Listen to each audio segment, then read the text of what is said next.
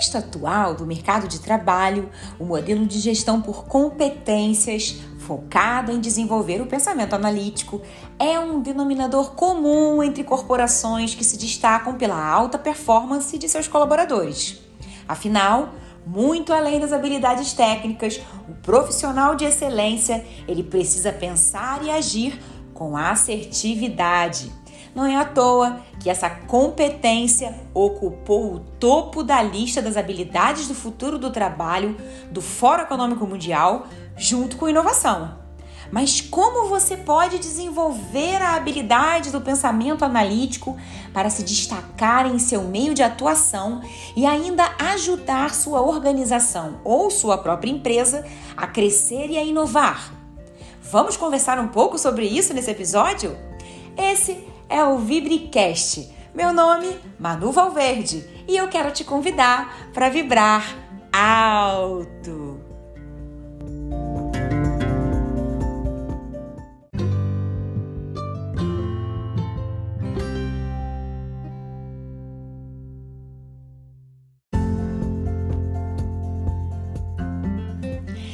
Todos nós nascemos com algumas habilidades comportamentais que são únicas.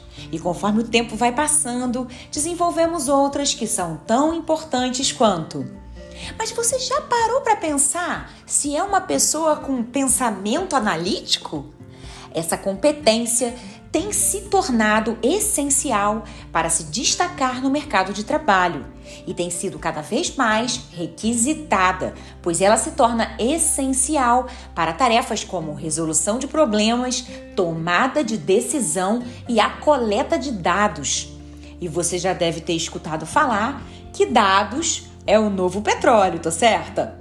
O pensamento analítico consiste na capacidade de desenvolver uma linha de raciocínio que permita solucionar situações decompondo um problema em partes mais simples.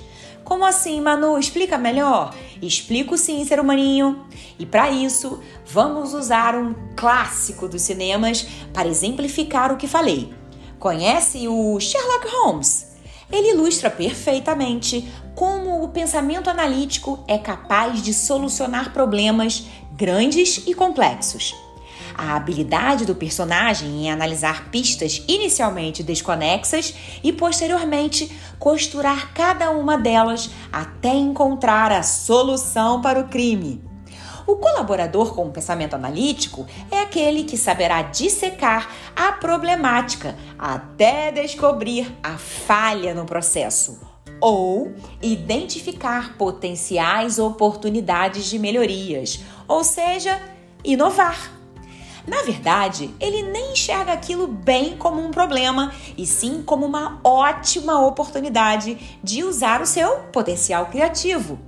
Ao falarmos que uma pessoa é analítica, estamos tanto nos referindo à capacidade de avaliar e trabalhar informações, como em um comportamento em si, que diante de um volume enorme de dados, sabe filtrar o que é realmente essencial para a resolução daquele problema, relacionando os prós e contras de cada situação com decisões mais lógicas e assertivas.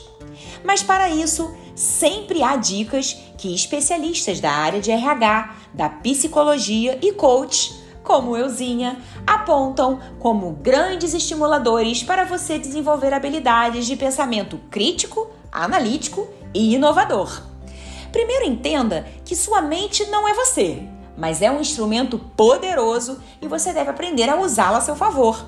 Pratique mindfulness yoga, artes marciais, meditação, relaxamentos, terapias.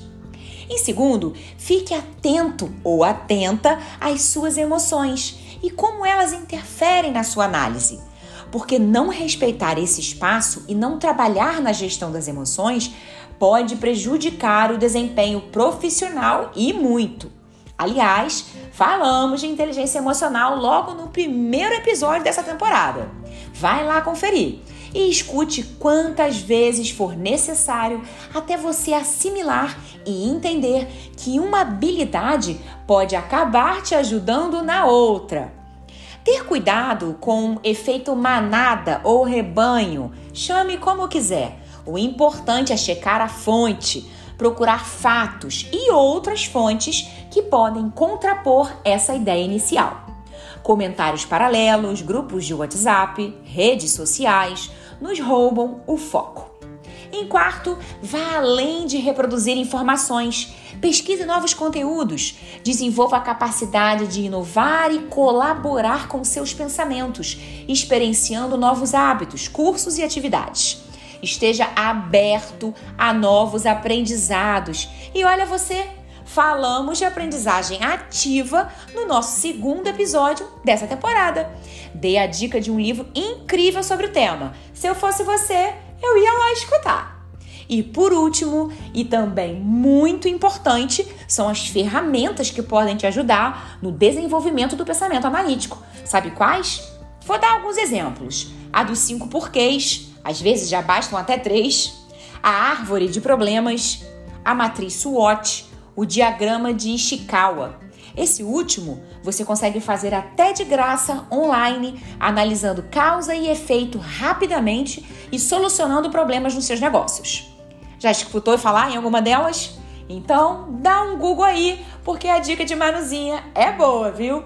E nessa altura, você já pode ter se perguntado por que cargas d'água, pensamento analítico e inovação apareceram juntas no ranking e no topo essas duas competências foram colocadas em conjunto porque são importantes, uma vez que, além de nós analisarmos as situações de uma maneira bastante racional e utilizando diversos métodos para análise, também é preciso ser capaz de trazer soluções efetivas e práticas para deixar os serviços e produtos prestados cada vez mais atuais e inovadores.